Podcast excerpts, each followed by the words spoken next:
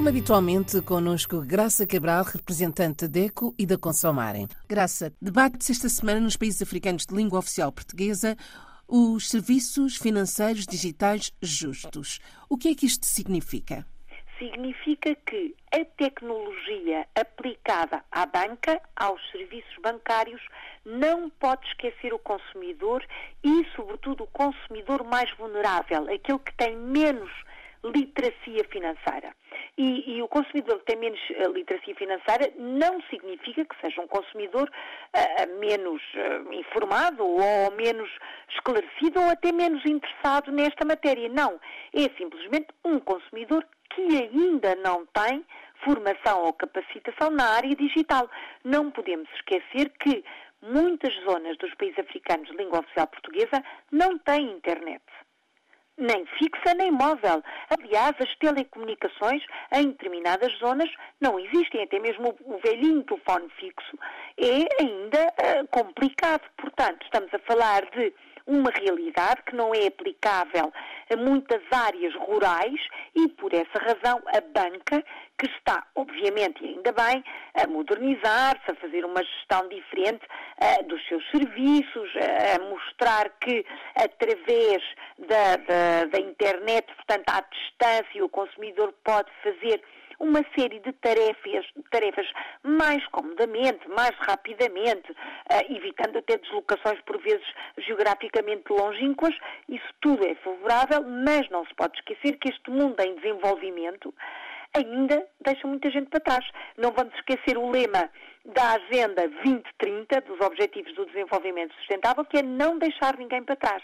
E, efetivamente, o que se debate é a obrigação que as autoridades eh, têm, as autoridades oficiais, os governos, os, eh, as entidades eh, supervisoras da banca, portanto, por cá temos o Banco de Portugal, mas há o Banco da Gola, o Banco de Moçambique, o Banco de Cabo Verde, os vários bancos privados e não só os bancos internacionais que operam nos países africanos de língua oficial portuguesa, todas estas autoridades e todos os elementos uh, da sociedade civil, associações até de tecnologia, institutos oficiais que lidam com serviços financeiros, não podem esquecer que este serviço tem de ser inclusivo, ou seja, tem que assegurar a igualdade de acesso aos serviços financeiros a todas as pessoas. Se eu não tiver qualquer informação sobre como usar a internet. Nem sequer tenho um equipamento. Na minha zona não há rede de internet. Eu tenho o direito de ir a um, um banco, a um balcão, a uma sucursal, a um quiosque do banco e fazer um levantamento em dinheiro ou um pagamento ao balcão. Este acesso não pode ser negado só porque esse banco agora faz as operações digitalmente. Não. Tem que ser efetivamente um acesso inclusivo e englobar todos os consumidores. Mais, os serviços financeiros digitais, desde transferências, pagamentos, por exemplo, aplicações financeiras, quem tem o dinheiro na conta, enfim, que recebe o, seu ordenado, o seu vencimento, mas quer, por exemplo, criar uma poupança, quem quiser mexer, ver, até consultar o seu site, através da internet, tem de ter a certeza absoluta que este é um serviço seguro. Há que assegurar que, uh, enfim, os malfeitores não se aproveitam desta tecnologia para implementar fraudes, burlas, aplicar roubo de identidade. Tem que ser efetivamente um negócio transparente e seguro. Mais, tem que ter política de, perdão, política de privacidade dos dados pessoais. Eu, cliente daquele banco, tenho lá o meu nome, a minha morada, o meu número uh, de bilhete de identidade, o meu número de identificação fiscal, tenho lá o valor que ganho mensalmente uh, no meu trabalho, portanto, tenho dados pessoais de grande valor. Tenho que ter a certeza absoluta que o banco guarda esses dados e não os vai partilhar com outras entidades. Portanto, tem que ser um serviço financeiro digital, protegido e privado. Finalmente, estes serviços financeiros digitais justos e sustentáveis.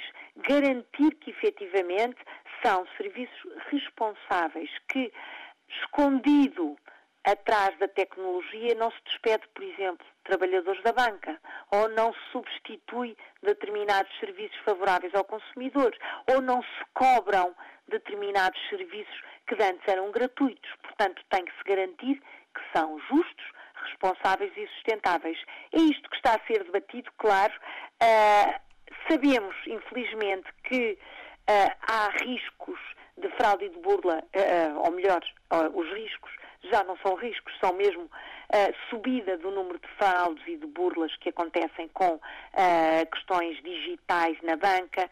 Sabemos que efetivamente uh, estes serviços acabam por afastar o consumidor mais tradicional uh, do apoio que tinha na própria banca e levou alguns consumidores a não usar o serviço ban bancário e a manter, enfim, o dinheiro em casa ou, enfim, nas mãos de terceiros, afastando-se daquilo que se quer que seja um serviço correto.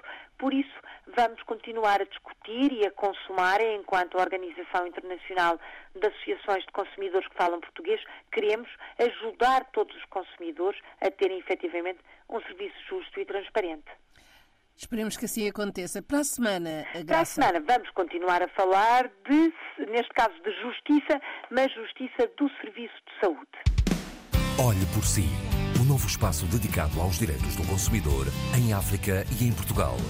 Coloque as suas dúvidas enviando o e-mail para o correio eletrónico olheporsi.rtp.pt e ouça as respostas na RDP África à segunda-feira, depois da uma da tarde. Olhe por si uma parceria RDP África, Associação DECO, com Isabel Flora e Graça Cabral.